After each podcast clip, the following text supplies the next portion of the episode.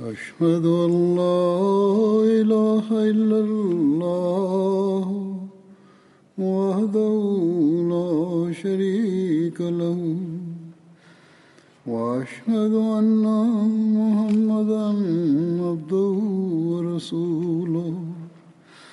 أما بعد فأعوذ بالله من الشيطان الرجيم. بسم الله الرحمن الرحيم. الحمد لله رب العالمين. الرحمن الرحيم. مالك يوم الدين. إياك نعبد نستعين اهدنا الصراط المستقيم. صراط الذين أنعمت عليهم. غير المغضوب عليهم ولا الضالين.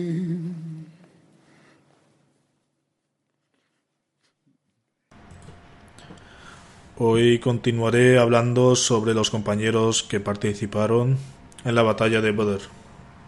Pero primero me gustaría hacer una aclaración. En el sermón de hace dos viernes se mencionó una narración de Masnad Ahmad bin Hanbal sobre Hazrat Muaz bin Jabal y en el que se mencionaba una plaga. El santo profeta dijo pronto emigrarás a Siria y serás conquistada con tus manos. Sin embargo, allí sufrirás una enfermedad consistente en furúnculos y ampollas que atraparán a una persona en el peldaño de la escalera. No se me enseñó por error la traducción exacta y además no se explicó el asunto, por lo tanto volveré a mencionar la narración con su correcta traducción.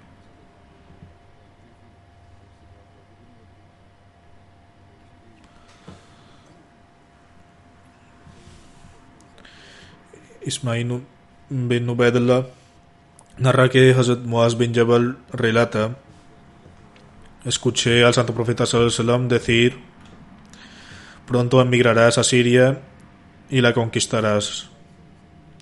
Allí brotará una enfermedad entre vosotros que parecerá a un forúnculo y producirá un dolor agudo y severo. Aparecerá debajo del ombligo. Aquí la traducción que atrapará a una persona en el peldaño de la escalera se refería a otra cosa, por lo que era incorrecta la traducción correcta es que aparecerá debajo del ombligo, es decir, como un forúnculo que se desarrolla que se desarrolla en la parte inferior del cuerpo, debajo de la cintura y encima de la pierna. El santo profeta Sosón declaró que a través de esto Dios Altísimo otorga a las personas el martirio y como resultado purificará sus obras.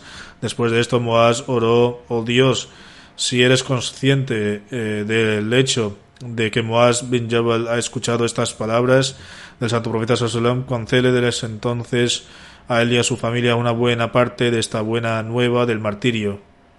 Como resultado, todos fueron golpeados por la plaga y ninguno de ellos se salvó. Cuando el forúnculo de la peste se desarrolló en el dedo índice de Hazrat Moaz. Dijo que no me alegraría si me dieran camellos rojos a cambio de esto. Por lo tanto, esta es la corrección.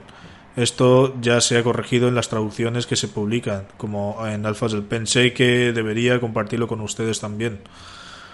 Anteriormente se han narrado relatos sobre Hazrat Abdullah bin Amr y continuaré ahora narrándolos. Hazrat Jabir bin Abdullah relata el día de la batalla de Ohad, mi padre fue llevado ante el santo profeta Sallam con su cuerpo completamente mutilado.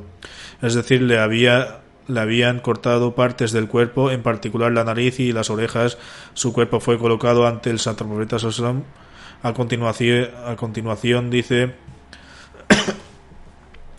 cuando iba a quitarle el trozo de tela que cubría su cara, me pidieron que no lo hiciera. La gente escuchó el grito de una mujer y alguien dijo que era la hija de Hazrat Abdullah bin Amr, Hazrat Fatima bin Amr. También se dice en otras narraciones que era la hermana de Hazrat Abdullah bin Amr. Ante esto, el santo profeta sallam, dijo: No llores, ya que los ángeles lo protegen constantemente con sus alas. Hazrat bin Abdullah relata en otra narración: Cuando trajeron a mi padre el día de la batalla de Ohad, mi tía paterna comenzó a llorar, y entonces yo también comencé a llorar. La gente me dijo que no llorara, pero el santo profeta Sassam no lo hizo. Después de esto, el santo profeta Sassam dijo a la gente, ya sea que lloréis por él o no, por Allah, los ángeles le estuvieron dando cobijo con sus alas hasta que le disteis sepultura.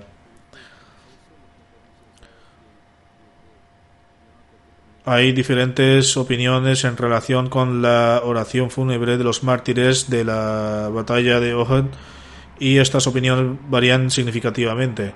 En una narración de Sahih Bukhari, Hazrat Jabir bin Abdullah relata que el santo profeta Sallam envolvió a dos mártires de la batalla de Ohad en una tela y luego preguntó quién de los dos conocía una parte mayor de del Sagrado Corán. Después de que uno de ellos hubiera sido señalado, el santo profeta Sosam lo bajó a la tumba primero y dijo yo seré su testigo en el día del juicio y también instruyó que fueran enterrados con sus heridas. No fueron lavados ni se ofreció una oración fúnebre por ellos.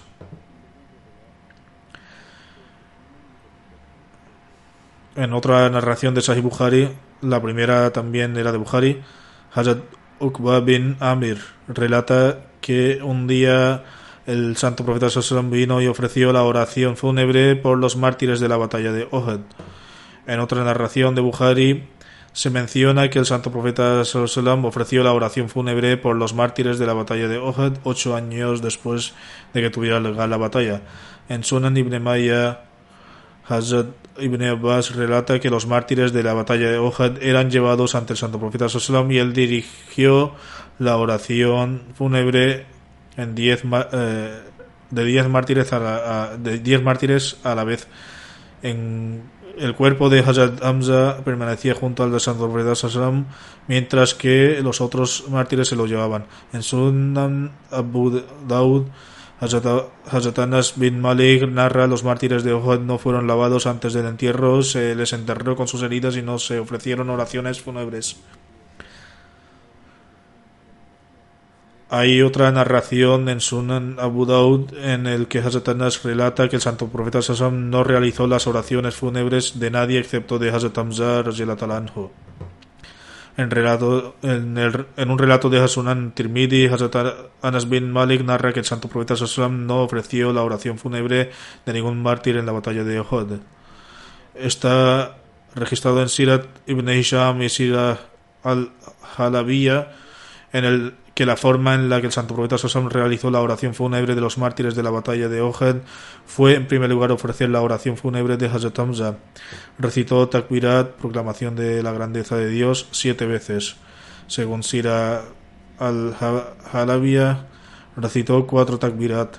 Posteriormente cada mártir fue presentado uno por uno y colocado junto al cuerpo de Hazrat Hamza y luego el santo profeta Sallam realizó la oración fúnebre de ambos.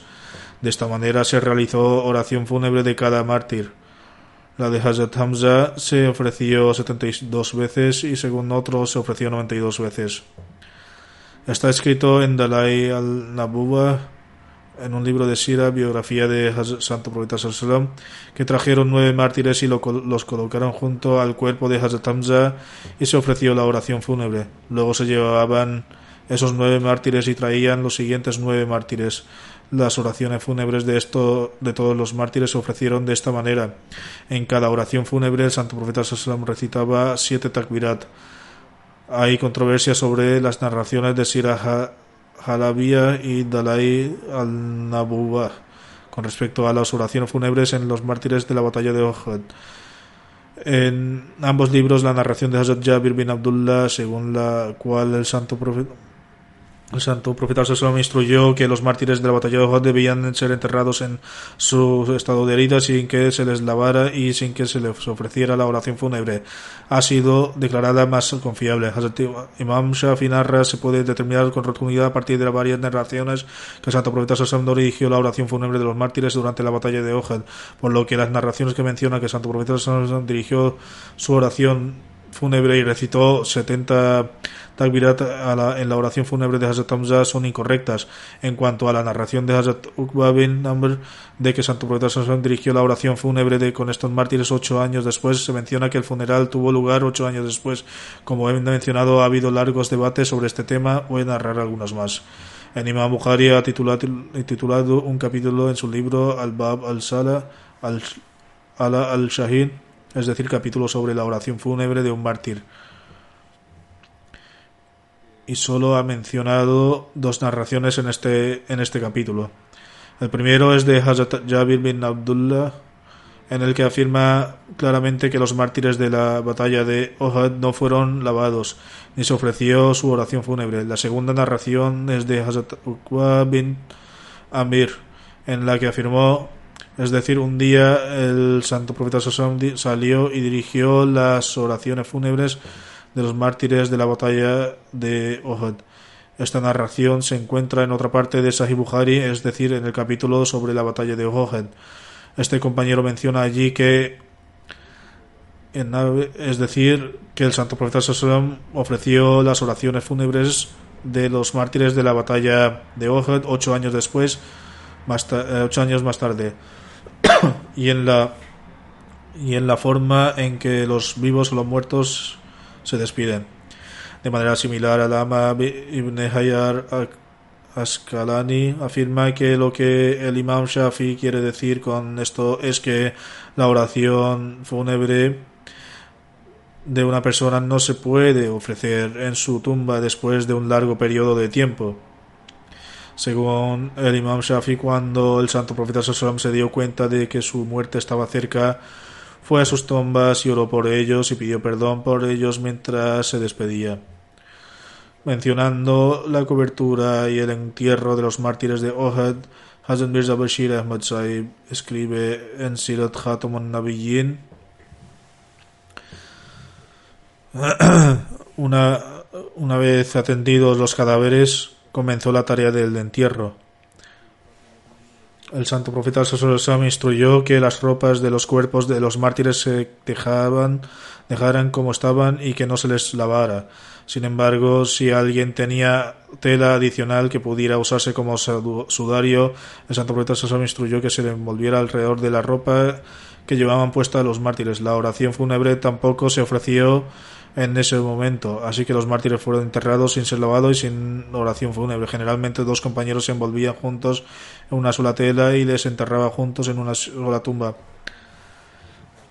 Según las instrucciones del santo profeta Sosom, un compañero que sabía más del sagrado Corán fue bajado a la tumba primero. Escribe además, aunque no se ofreció una oración fúnebre en ese momento, tiempo después ya cerca del momento de su fallecimiento, el santo profesor se ofreció especialmente una oración fúnebre por los mártires de Ohad. Él dedujo de las diversas fuentes históricas que o bien se ofreció su oración fúnebre o que el santo profeta posiblemente oró por ellos, pero en cualquier caso ofreció la oración fúnebre y oró por ellos con una gran angustia. Puede ser que orara por ellos, como se mencionó, menciona ante, anteriormente, y fuese a cada tumba y orara fervientemente por ellos. Hazrat Jabir bin Abdullah relata le hice una tumba a mi padre seis meses después de la batalla de Ohad y cuando lo enterré en ella no vi ningún cambio en su cuerpo excepto algunos pelos de su barba que estaban cerca del suelo. En otro relato, Hazrat Jabir bin Abdullah relata durante la batalla de Ohad y dos personas fueron enterradas en una tumba y otro compañero fue enterrado junto a mi padre. Después de seis meses deseé enterrarlo en una tumba separada, así que lo saqué de esa tumba y vi que el suelo no había cambiado su cuerpo en absoluto excepto un poco de su piel. 46, 46 años después de la batalla de Ohad Eh, durante el gobierno de Hazrat Amir Moabia mandó construir un arroyo, el agua del cual había entrado en la tumba de los mártires de Ohad. El agua había entrado en la tumba de Hazrat Abdullah bin Amr y Hazrat Amr bin Yamu. Cuando cavaron su tumba había dos paños que los cubrían a ambos. El narrador afirma que sus rostros estaban marcados con heridas y sus manos cubrían sus heridas. En cualquier caso, lo que se menciona en la siguiente parte de esta narración es cuestionable. Aunque lo narraré, esto no significa que deba confiarse en él. Como está registrado en algunos libros de historia, y hay quienes se topan con esto, el propósito mencionarlo es mostrar que puede haber habido alguna exageración en esta narración. En cualquier caso, el narrador dice, cuando se quitó la mano de las heridas, la sangre fluyó, de lo cual, lo cual es imposible. Luego se volvió a colocar la mano sobre las heridas y la sangre dejó de fluir. Por lo tanto, por tanto también existen tales narraciones que son dudosas o poco fiables. Jabir bin Abdullah dice, cuando vi a mi padre en la tumba parecía que estaba durmiendo, mientras que en la narración anterior, después de seis meses, dijo que había un cambio en, el en la carne, por lo que no hubiera sido posible que 46 años después no hubiera ningún cambio en su cuerpo y que su cuerpo no se redujera a huesos. Esta es la ley de la naturaleza. No puede puede darse el caso de que no haya ningún cambio en, su, en el cuerpo. Jabir bin Abdullah relata una vez el santo profeta Sassam me vio y dijo, oh Jabir, ¿qué es lo que te pasa? Pareces muy triste. Yo dije, oh mensajero de Allah, mi padre fue martirizado durante la batalla de Ohad y ha dejado atrás su progenie y una deuda. El santo profeta Sassam respondió, no te daré buenas nuevas sobre tu padre, que son la razón de que Allah se encuentre con él. Dije, sí, oh mensajero de Allah. El santo profeta Sansón dijo, Dios altísimo. Oh, Dios altísimo conversó con todos detrás de, de un velo. Sin embargo, él devolvió la vida a tu padre y habló directamente con él. Y dijo, oh siervo mío, pídeme lo que quieras y te lo concederé. Él dijo, oh mi señor, concédeme la, la vida en la tierra una vez más para que vuelva a ser martirizado en tu camino. Según otra narración afirma que en esta ocasión Hazrat Abdullah dijo, oh señor, oh mi señor, no pude cumplir con, con las obligaciones de tu oración, por lo tanto concédeme la vida otra vez más para que pueda estar al lado de tu profeta y luchar en tu camino y abrazar el martirio una vez más por tu causa. Sobre esto Dios Altísimo declaró, he decretado una vez que alguien muere, nunca volverá a la tierra. Abdullah bin Nabr pidió, oh Señor mío, transmítele esto a mis seres queridos en el mundo. Posteriormente Dios Altísimo reveló el siguiente versículo.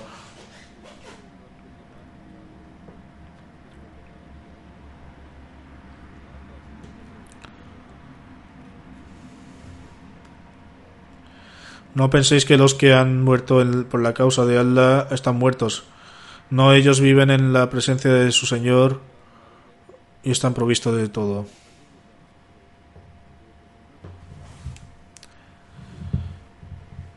Anteriormente cité este versículo en, en relación con Hazrat Jabir bin Abdullah con respecto a Dios Altísimo conversando con Hazrat Abdullah bin Amr Hazrat Khalifatul Masih IV menciona este incidente en detalle en uno de sus discursos antes de ser Khalifa. Él afirma este incidente está lleno de innumerables aspectos de la belleza. Desde cualquier perspectiva que se mire, manifiesta su gracia y esplendor. Entre muchas otras cosas aprendemos cómo el santo profeta Sallam permaneció en constante comunicación con su Señor. Por un lado, estaba lleno de benevolencia hacia sus semejantes y al mismo tiempo su corazón permanecía unido a su Señor. Un aspecto que de su ser estaba dedicado a sus compañeros y el otro siempre estaba firmemente unido y unido a su amado y el Altísimo, ya sea en tiempo de paz y seguridad o en medio de la batalla, continúa escalando las alturas más elevadas de la estación espiritual. Eh, luego, en árabe, es decir, luego se acercó a Dios, luego bajó a la humanidad. Un ojo supervisaba el campo de Bayá, mientras que el otro se dedicaba a presenciar las maravillosas señales de su Señor. Un oído escuchaba una compasión sus compañeros, mientras que el otro escuchaba el bonito sonido de la revelación divina. Sus manos trabajaban mientras su corazón permanecía ocupado en el recuerdo de Dios. Consoló y tranquilizó a sus compañeros mientras que el mismo Dios Altísimo le concedió consuelo. Al revelar el sincero deseo, Abdullah bin Nabar, Dios Altísimo, le estaba informando al santo profeta que, oh, el que me ama más que a nadie, he llenado los corazones de mis siervos justos con tanto amor para mí, que incluso después de fallecer este mundo transitorio continúan anhelándote de corazón y haber te he dejado solo en el campo de batalla de la parte del corazón.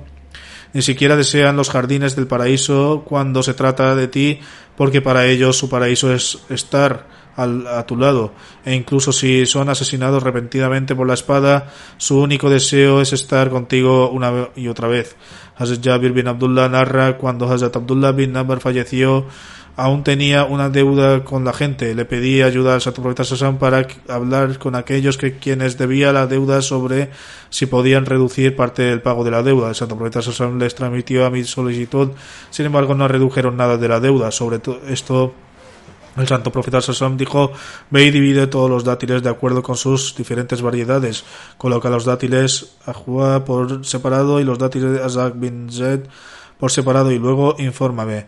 Hice exactamente lo que el Santo Profeta se instruyó y luego envié un mensaje al Santo Profeta El Santo Profeta vino y sentó parte de las pilas de dátiles y dijo pésalos y luego paga a esos individuos con ellos con ello, es decir, aquellos que con quienes tenía la deuda. Hice exactamente lo que dijo el Santo Profeta los pesé y les di la parte completa que debían como deuda, incluso entonces me sobraron algunos dátiles. Parecía como si nada se hubiera quitado de la cantidad original que tenía.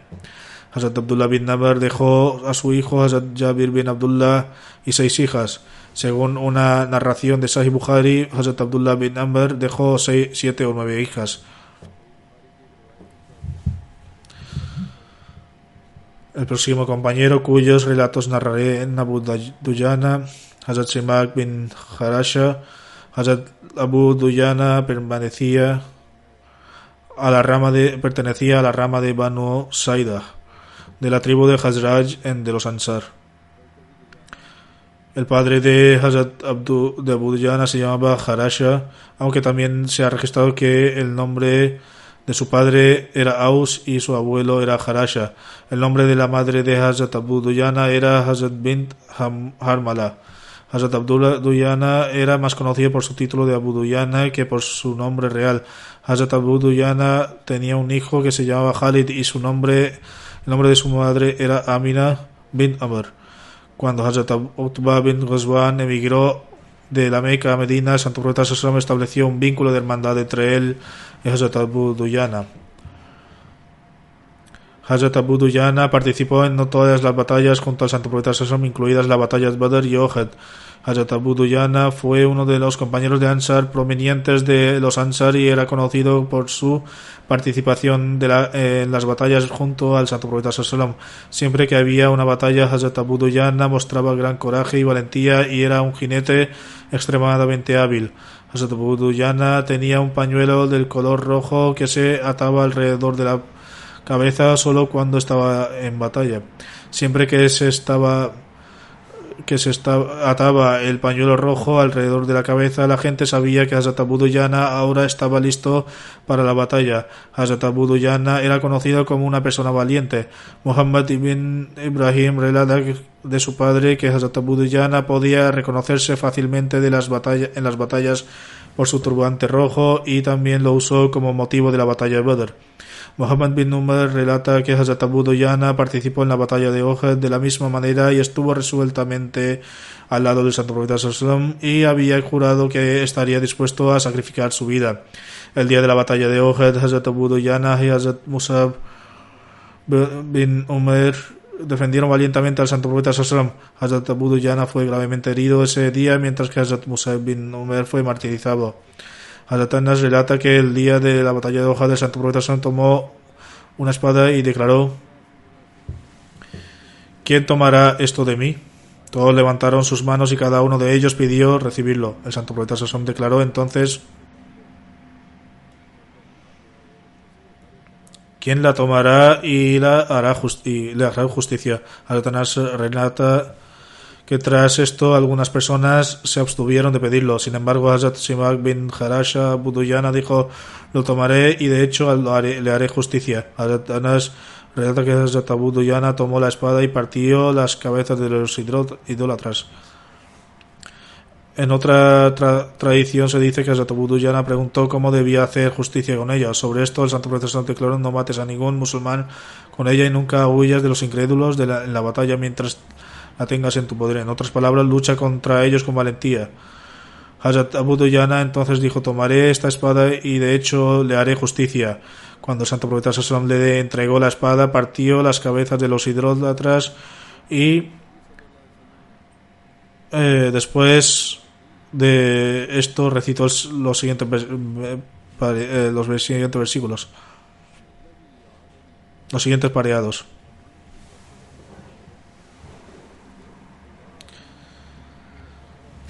Soy aquello, aquel cuyo amigo me había hecho un juramento mientras estábamos cerca de las palmeras de atileras de Safá.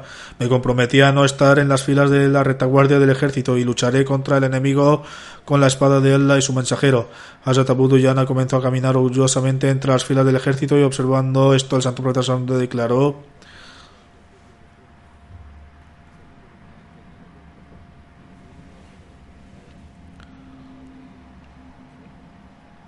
La manera en que camina es algo que disgusta a Allah excepto en ocasiones como esta, es decir, durante la batalla. Azubair bin Al-Wam relata que el día de la batalla de hojas del santo profeta Salom presentó una espada y dijo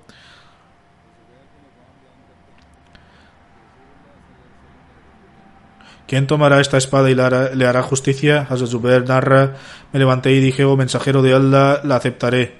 El santo profeta Salom se dio la vuelta y, volvió a decir, ¿quién tomará esta espada y le hará justicia? Nuevamente dije, oh mensajero de Allah, yo la tomaré. Y de nuevo el santo profeta le dio la espada. El santo profeta una vez más declaró, ¿quién tomará esta espada y le hará justicia? Después de eso, Hazrat Abu Yanasimak bin Harasha se levantó y dijo, mensajero de Allah, tomaré esta espada y, y le haré justicia, pero ¿cómo le voy a hacer eh, justicia exactamente. El santo profeta Sassón declaró: No mates a ningún musulmán con ella, nunca huyas de los, de los incrédulos en la, en la batalla, mientras tengas en tu poder, lucha valientemente contra ellos. A Zubair narra además. Después de esto, el Santo Profeta Sassón le dio la espada de Abu Duyana. Era costumbre de Abu Duyana que siempre que saliera una batalla se ataba el trozo de tela roja alrededor de la cabeza. En ese momento me dije a mí mismo, vamos a ver cómo Abu Duyana hace justicia con la espada. Hazrat Zubair narra que quien quiera que se enfrentaba a Buduyana se era asesinado por él y cortando a través de las filas enemigas se adelantó hasta el punto de atravesar las filas enemigas y llegar al punto donde estaban las mujeres y que tocaban los tambores cerca de la ladera de la montaña. En ese momento una de las mujeres estaba recitando el siguiente pareado cuya traducción es Somos las hijas del lucero de la mañana de Tarik que se eleva por encima de las nubes. Si avanzan con valentía, le abraceremos. Pondremos cojines para su comodidad, como si muestran cobardía y se retiran, y les abandonaremos de manera que no quede ni un grano de amor entre nosotros. Azuber dice: Vi a Buduyana levantar la espada contra una mujer y luego bajarla. Cuando la batalla termina, terminó, le dije: Te observé durante la, la batalla, levantaste tu espada a una mujer y luego la bajaste. ¿Cuál fue la razón de esto? Él respondió: Por Dios, fue por el honor de la espada del santo profeta Salom, para que no se usara para matar a una mujer. No me fue posible matar a una mujer usando la espada del santo profeta Salom y por esta razón me detuve. En otra narración se dice que esta mujer era Jin, la esposa de Abu Sufyan, que contaba junto con, las otras mujeres. Cuando Hazrat Abu Duyana levantó su espada hacia Hind, ella pidió ayuda a gritos. Sin embargo, nadie acudió en su ayuda. Hazrat Abu Duyana bajó su espada y luego regresó. Cuando Hazrat Zubair, le preguntó acerca de ello, dijo, no quise matar a una mujer indefensa con la espada del santo profeta. Mencionando este incidente de Hazrat Abu Duyana, Hazrat Mirza Bashir Ahmad Saib escribe en Sirat Khatamun Nabiyin los incrédulos de Quraysh sufrieron una aplastante derrota de los duelos. Al presenciar este espectáculo, los incrédulos se enfurecieron y se lanzaron una por todas, gritando consignas de, las, de la grandeza de Dios. Los musulmanes también marcharon, marcharon hacia adelante y ambos ejércitos chocaron ferozmente entre sí. Fue quizás en esta ocasión que el santo profeta Sallam tomó su espada en la mano y dijo: ¿Quién tomará esta espada y, le hará justicia? Muchos compañeros extendieron sus manos deseando este honor, entre los que se encontraban Hazrat Umar y Zubair y a la luz de varias narraciones, incluso Hazrat Abu y Hazrat Ali, el santo profeta Sallam, sin embargo, refrenó su mano y continuó diciendo: ¿Hay alguien que haga justicia a esta espada? Finalmente, Abu Duyan Ansari extendió su mano y dijo: Oh mensajero de Allah, concédeme este honor. El santo profeta Sallam le dio la espada y con esta espada en la mano Abu Duyana se lanzó hacia adelante marchando orgullosamente hacia los incrédulos.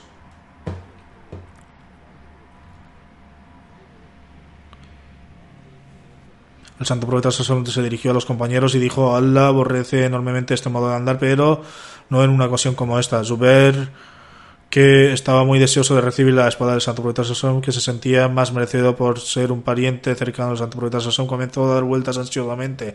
Pensó para sí mismo por qué no le había confiado la el santo profeta Sasami esta espada, sino que se la había dado a Buduyana.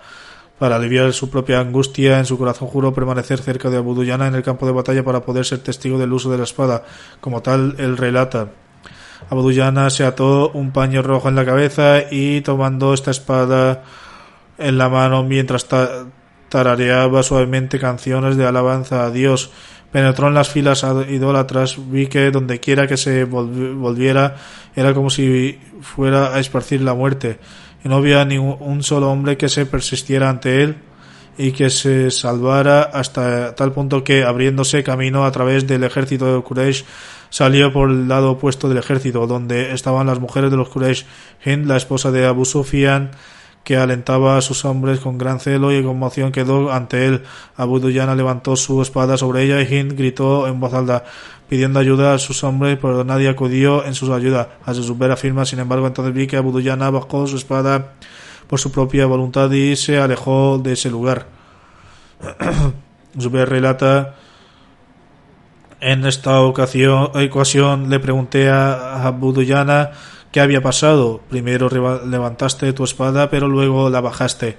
Respondió mi corazón, no podía aceptar el hecho de que usara la espada de Santo Profeta Sallam contra una mujer y además contra una mujer así que en ese momento no tenía ningún protector varón.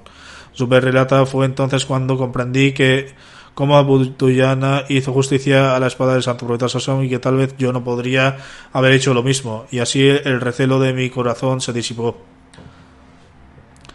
El Hazrat Khalifatul Masih II ha narrado este incidente de la siguiente manera. Durante la batalla de Ohad, el santo profeta Sallam levantó una espada y dijo daré esta espada al que prometa hacerle justicia. Mucha gente se levantó para tomar esta espada. El santo profeta Sallam se le otorgó a Hazrat Abu Duyan Ansari en el curso de la batalla, unos combatientes de la Meca lanzaron un ataque como contra Hazrat Abu Duyana. Durante la escaramuza notó que uno de los combatientes luchaba contra él con particular agresión y celo. Hazrat Abu Duyana levantó su espada y fue a atacarlo, pero de repente se detuvo y luego regresó. Lo que significa que Hazrat Abu Duyana tomó su espada y fue a atacarlo, pero luego lo dejó y regresó. Uno de sus amigos le preguntó que por qué dejó, a lo que él respondió, cuando fui a atacarle dijo algo que hizo que me diera cuenta de que era una mujer y no un hombre. Su amigo le preguntó, de todas formas, ella estaba luchando como parte del ejército, así que, ¿por qué la perdonaste? Buduyana respondió, mi corazón no me permite usar la espada que me dio el santo profeta contra una mujer indefensa. Al Muslim Maud dice entonces, en resumen, el santo profeta Sallam siempre exhortaba a honrar y respetar a las mujeres. Fue debido a esto que las mujeres de los incrédulos se volvieron aún más atrevidas en sus estratagemas para atacar a los musulmanes. Sin embargo, los musulmanes continuaron soportando pacientemente todo esto. Con respecto a Zatabuduyana, el famoso orientalista Sir William Muir escribe al comienzo de la acción Muhammad Sallallahu levantó su espada y dijo ¿Quién tomará esta espada y merecerá merecedor de ella? Omar Zubair, etc. Uno tras otro se presentaron y fueron rechazados. El último Abu Duyana se ofreció y a Muhammad se la dio y con ella partió las cabezas de los incrédulos. Sir William Muir escribe además, presionando por el feroz ardor de los musulmanes, los mequíes comenzaron a tambalearse. Sus caballos trataban de continuamente de penetrar el flanco izquierdo de Muhammad, pero cada vez eran repelidos por las molestias flechas de 50 arqueros que Muhammad había, había colocado en una colina cercana. Se mostró el mismo osado desdén por el peligro de que en Badr.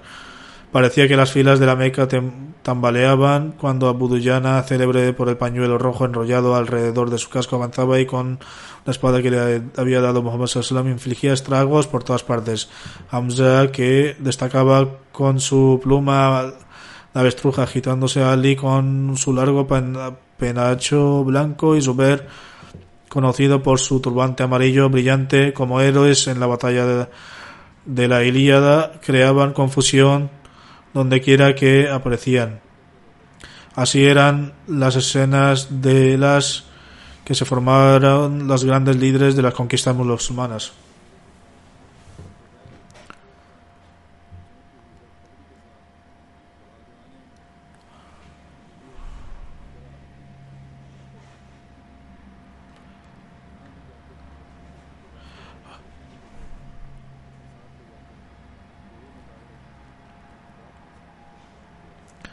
Hazrat Ibn Abbas narra lo que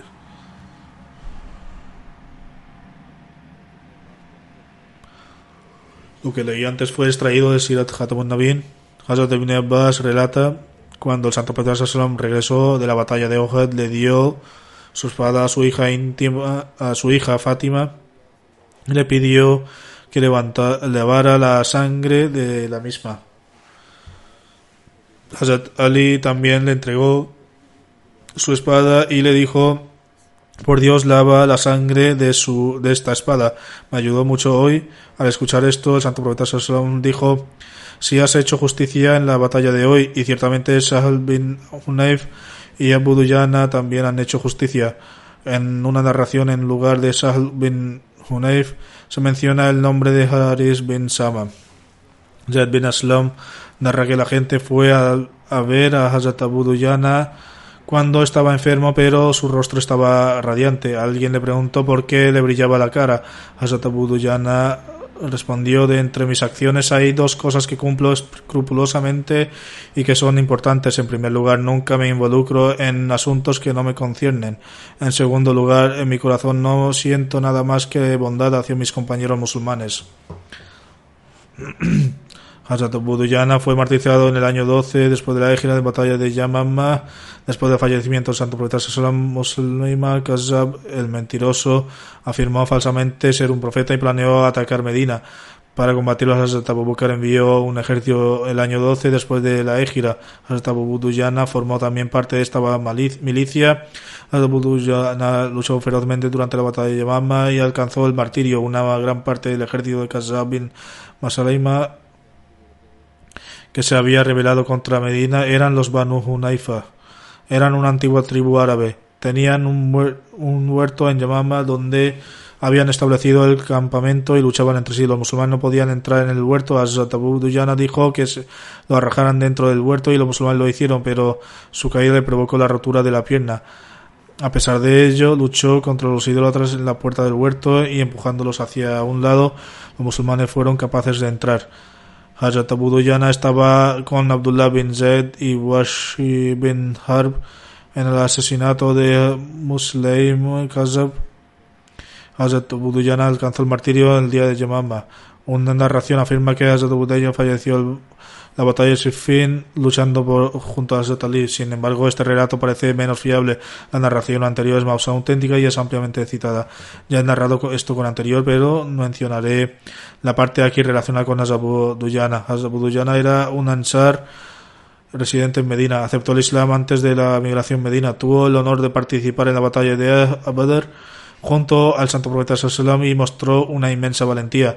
También participó en la batalla de Ohud cuando la dinámica de la batalla cambió, es decir, inicialmente los musulmanes tenían el control e iban ganando, pero por dejar una zona expuesta los incrédulos atacaron de nuevo y curso, el curso de la batalla se volvió contra los musulmanes. Hazrat Abu Duyana se encontraba entre el grupo de los compañeros que estaban cerca del Santo Profeta Sassam en ese momento, mientras defendía al Santo Profeta Sassam, resultó gravemente herido. Sin embargo, a pesar de estas heridas, nunca se movió de su lugar. Una vez durante su enfermedad le dijo a su amigo quizás Dios Altísimo acepte dos de mis acciones. En primer lugar, nunca me involucro en las actividades vanas, ni murmuro ni hablo de la gente a sus espaldas. En segundo lugar, nunca guardo ninguna mala intención o rencor en mi corazón contra ninguno de mis compañeros musulmanes. Con esto concluyen los relatos relacionados con él. Ahora voy a hablar de algunas personas fallecidas y dirigir sus oraciones fúnebres en ausencia, entre los cuales hay un mártir, el respetado Mahbub Khan Saib, hijo de Sayyid Jalal Saib del distrito de Peshawar.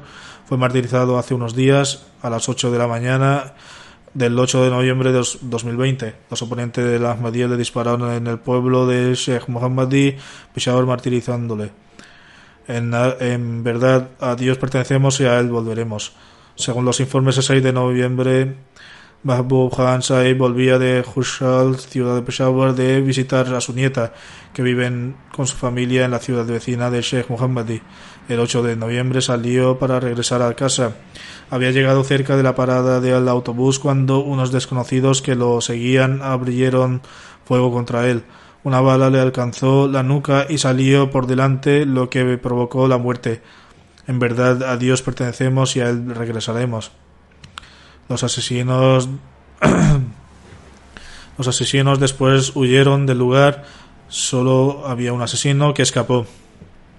El mártir falleció tenía aproximadamente unos 80 años.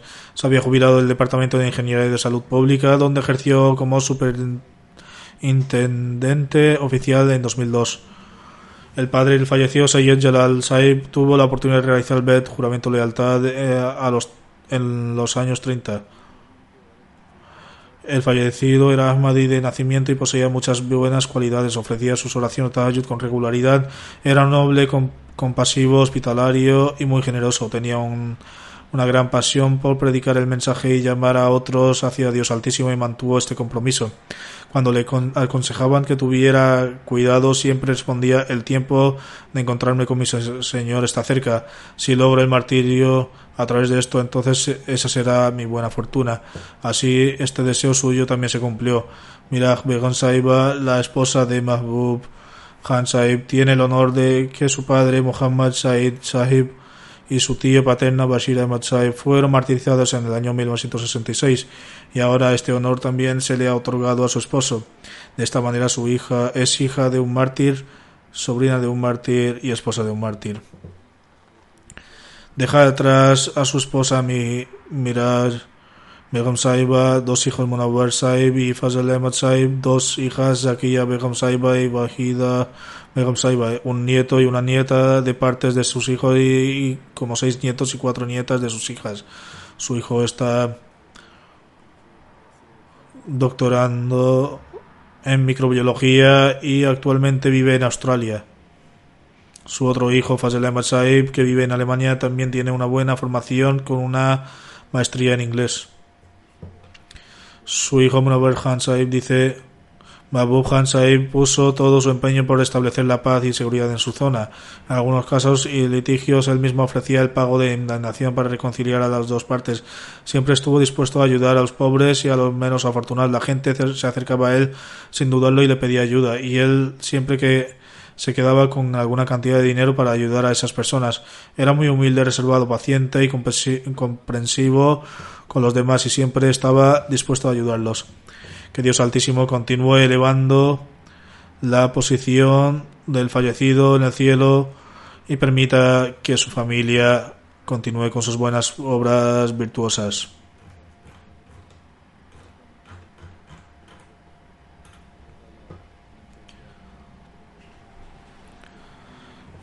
El segundo funeral es de Fajr Ahmed Farooq Saib, que fue misionero de Pakistán. Falleció el 1 de noviembre de 2020 alrededor de las 6 y cuarto de la tarde como consecuencia de un accidente de tráfico cuando regresaba a Ahmadnagar con su hijo Ishteham Abdullah. Ciertamente a Allah pertenecemos y a volveremos. Tanto el padre como el hijo se vieron involucrados en un grave accidente de tráfico como resultado del cual fallecieron en el acto. Por la gracia de Allah, Fajr Saib era Musi, parte de la institución del Basiyat. Su padre, Saifur Rahman Saib, se hizo Ahmadi por propia iniciativa. En un momento en que no había ningún otro Ahmadi en su familia, realizó el Bet, pacto de lealtad en 1968, convirtiéndose así en el primer Ahmadi de su familia. Fajr Saib se graduó en Jamia Ahmadi Rabwa en 1996 después de lo cual ejerció en varios lugares de Pakistán. Fue después enviado a Costa de Marfil en África Occidental. Durante los últimos eh, ocho años había estado ejerciendo como misionero en Ahmednagar, Pakistán. Estaba casado con Taira Fajar Saiba, hija de Ali Asghar Saib. Tenían cuatro hijas y un hijo y su hijo Isteham Abdullah falleció en el accidente junto a su padre. Le sobreviven su esposa y cuatro hijas, así como su madre y hermanos. Los nombres de sus hijas son Wajiha Amatus Subu, Jafia Fajar, Samrin Fayar y Mahrin Fayar.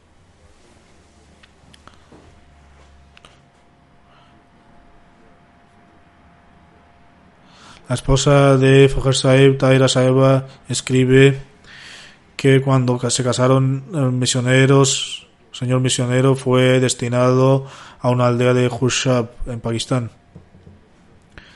Cuando llegó al centro de allí, le explicó las responsabilidades de la esposa de un misionero y le explicó que ahora ella también era una devota o consagrada de por vida junto a él y tendré, tendría que estar a la vanguardia de la participación en el trabajo de la Yamat. Así como se aseguró en su entrenamiento, más tarde fue transferido a Badir.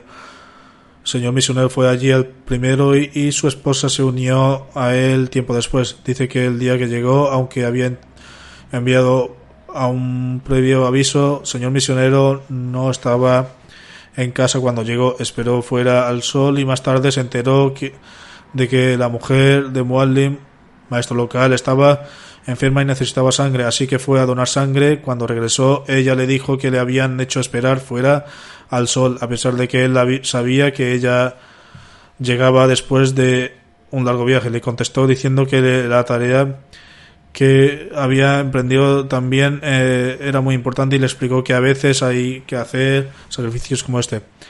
Además de servir a la fe, también sirvió mucho a la humanidad y fue a Costa de, Costa de Marfil y siempre dio prioridad a su fe, incluso por encima de su familia. Su padre dice que una vez, justo antes de, su, de que su hija naciera, se enfermó el señor misionero, se había ido al un campamento médico. Aunque el médico había declarado que el estado de su esposa era grave, el señor misionero partió hacia el diciéndole que Dios derramará sus bendiciones sobre ella y que era la esposa de su devoto de la vida y que nada le sucederá. Esta fue la manera en que dio prioridad a su fe sobre todos los asuntos mundanos. Era hospitalario, servía a los demás y servía a la fe. Era cariñosa con la, toda la familia y mantenía una relación amistosa con sus hijos. Si alguna vez había problemas ya que se, sea en casa y la familia dentro de fuera de la comunidad, de la comunidad lo manejaba de manera excelente. Enseñaba a sus hijos que son hijos de un consagrado y los hijos de un misionero, por lo que siempre deben dar prioridad a su fe por encima de todos los asuntos mundanos y deben dar un buen ejemplo. Asif Saib, un misionero de Costa de Marfil, dice: Cuando Fajar Saib vino a Costa de Marfil como misionero, me pareció muy social, jovial y buen, de buen carácter. Una de sus características más notables era el encanto con el que hablaba, y a través de, de esto era capaz de formar un vínculo con quien quiera que lo conociera. Sirvió como misionero en la región de Umay durante cinco años. Todos jóvenes y viejos se apegaron mucho a él debido al excelente carácter moral y amabilidad siempre le recordaban con un cariño pagó en secreto el billete para algunos pobres que para que viajasen a Yelsa. También dice que durante su estancia en Costa Marfil, la región de Fajar fue la primera en asistir al Yelsa. Un mualim local de Samuru Harun Saib dice, trabajé con Fajar Saib durante dos años y medio y él me cuidaba como un hermano. Una cosa que noté en particular fue que era un misionero extremadamente trabajador y apasionado. Emprendió cada tarea con gran responsabilidad y devoción. Se esforzó por completar su trabajo de manera rápida y ya fue propagando el mensaje del Islam, recolectando contribuciones monetarias o, preparando el Yelsa Su pasión por la propagación del Islam era tal que deseaba difundir el mensaje de la Ahmadiyya a todos los pueblos de lo, lo más rápido posible. Que Dios Altísimo le ve el estado el estación del difunto, que proteja a sus hijas y a su esposa y las proteja de las futuras dificultades y penurias. El tercer funeral es de Ishtesham Ahmad Abdullah, hijo del misionero Bahar Ahmad Farooq Saib. Como mencioné antes, falleció con su padre en un accidente de tráfico. Por la gracia de Dios, fue parte del bendito esquema de Bokfenó Actualmente estaba estudiando en su primer año. Aún no era musi ya que había rellenado, aunque había rellenado el formulario de Basiat, pero aún no lo había presentado. Sin embargo, Majlis Karpuras puede procesarlo si el formulario ha sido completado. Su madre dice que su hijo poseía muchas buenas cualidades, era virtuoso y justo y obediente era padre, parte del plan de Bokfenó y era habitual en sus oraciones. Cumplió con todas las peticiones hechas por el Zaim local, líder juvenil del Majlis Judamulem Día y desempeñó sus funciones de manera excelente. De hecho, había cumplido con su deber en la mezquita el día que falleció. Que Dios Altísimo, Altísimo conceda su perdón y misericordia a los difuntos y eleve el estatus. El próximo funeral El próximo funeral es del doctor Abdul Karim Saib, hijo de Mia Abdul Latif Saib de Rabwa, que era asesor económico jubilado del Banco Estatal de Pakistán. Falleció el 14 de septiembre a la edad de 92 años. A la pertenecemos y a él volveremos. Era el nieto de Hazrat Molvi Muhammad Ali Saib, un compañero Mesías prometido de Islam. Fue parte del primer grupo de la Universidad de Islam de Talimul en Kadian cuando el colegio se trasladó a Lahore después de la partición, obtuvo su maestría en la Universidad de Punjab como estudiante del Colegio de Islam de Talimul. En su momento era el único estudiante de la Universidad Talimul Islam College. Más tarde recibió una beca del Banco Estatal de Pakistán y se trasladó a Estados Unidos de América para obtener el doctorado en Economía de la Universidad George Washington. Se quedó en la mezquita Fazl de Washington, D.C., donde participaba en las actividades para propagar el mensaje del Islam en su tiempo libre. El doctor tenía tenía un profundo amor por Pakistán a pesar de haber trabajado en instituciones internacionales como el Banco Mundial o a lo largo de su carrera eligió vivió, vivir en trabajar para Pakistán. Pasó un largo periodo de tiempo de trabajando en Banco Estatal de Pakistán y más tarde se retiró en su puesto como asesor durante su carrera. Completó con éxito muchas asignaciones gubernamentales y no gubernamentales junto a instituciones como FMI y el Banco Asiático de Desarrollo. También trabajó durante algún tiempo de ministro de Finanzas y también se preparó un presupuesto federal para, bajo su supervisión. Eh, también fue enviado a Khartoum, en Sudán, durante dos años por el FMI para resolver diversos asuntos económicos. Tras de retirarse del Banco de Estado, eligió vivir en Rabwa para servir al, a la. Por lo tanto, se le consultaba a menudo en asuntos relacionados con la economía y la religión. Él era parte de un comité allí y yo también buscaba su consejo. Daba consejos muy sólidos y escribía excelentes artículos sobre estos temas. Sus investigaciones eran siempre muy profundas y presentaba soluciones prácticas. También ha escrito algunos libros de, entre ellos The Basic of Islam in inglés, Islamic Philosophy, Life and Economics, que también está en inglés, Hurmat Esud está en Urdu y Husul Riz.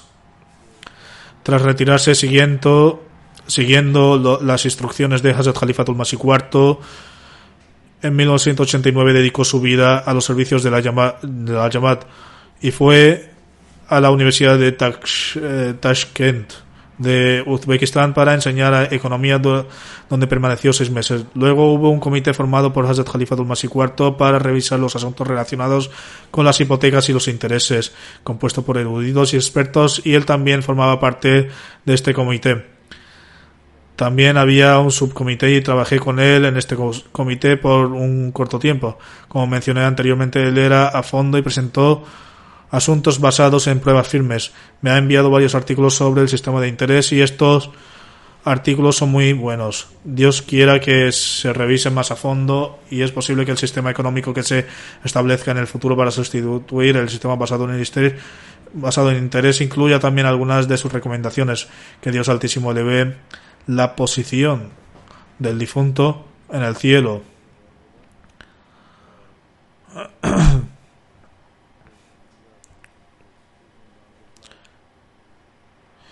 y, y permita a su progenie seguir con en sus actos virtuosos.